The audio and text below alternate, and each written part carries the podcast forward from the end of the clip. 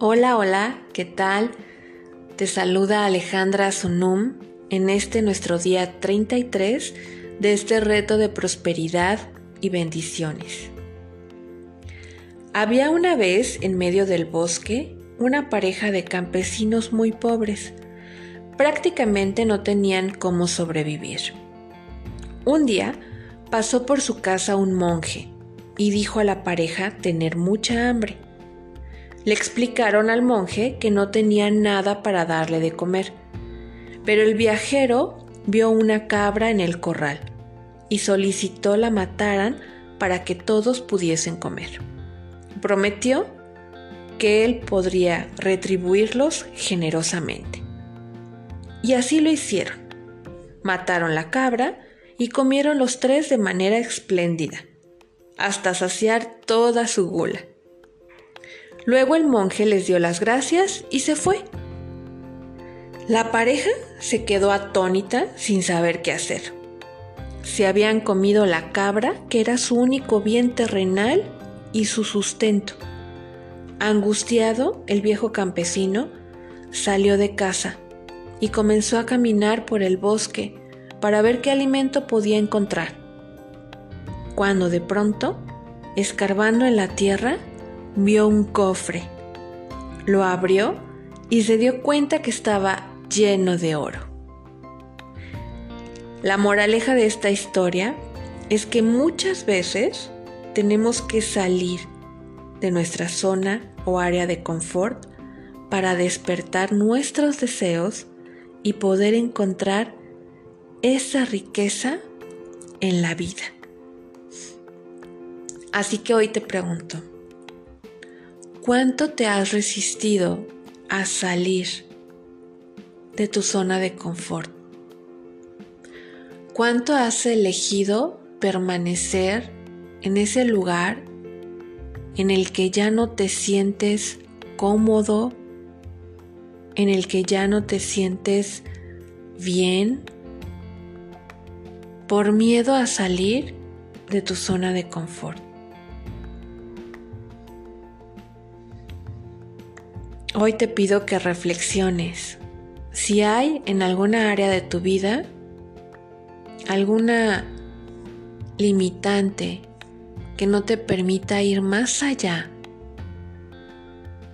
y reconocer qué más es posible para ti y cómo puede mejorar esto ahora en tu vida.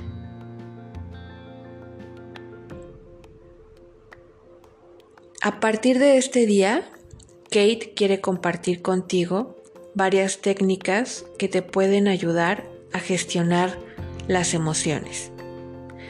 Porque esa sensación de que te hace falta algo en tu vida, ya sea dinero, amor, salud, siempre está en nuestras vidas por alguna razón. Se hace presente para recordarnos que entremos en contacto con nuestros pensamientos pero también con nuestras emociones. Y la mayoría del tiempo las ignoramos.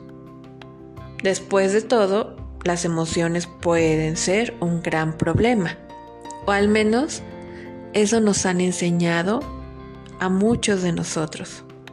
Nadie quiere trabajar con las emociones.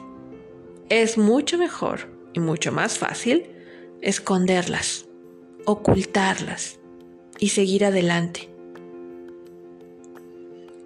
Y así es más fácil que culpemos a la carestía en alguna otra área de nuestra vida. Por ejemplo, si te hace falta dinero, es más fácil culpar a la economía. Si es falta de amor, es más fácil culpar a la poca cantidad de hombres o mujeres que valen la pena en el mundo. Si es falta de salud, culpamos a los alimentos refinados, al aire contaminado y así podemos hacer una gran lista, porque siempre es más fácil echar culpas afuera y no tomar responsabilidad de lo que estamos co-creando y de qué es lo que está sosteniendo, cuáles son los cimientos de aquello que estamos co-creando. Si te sigues basando en tus pensamientos, en tus emociones, o si realmente estás abierto a conectar con esa parte más divina en ti y a sentirte merecedor, a sentirte un ser infinito.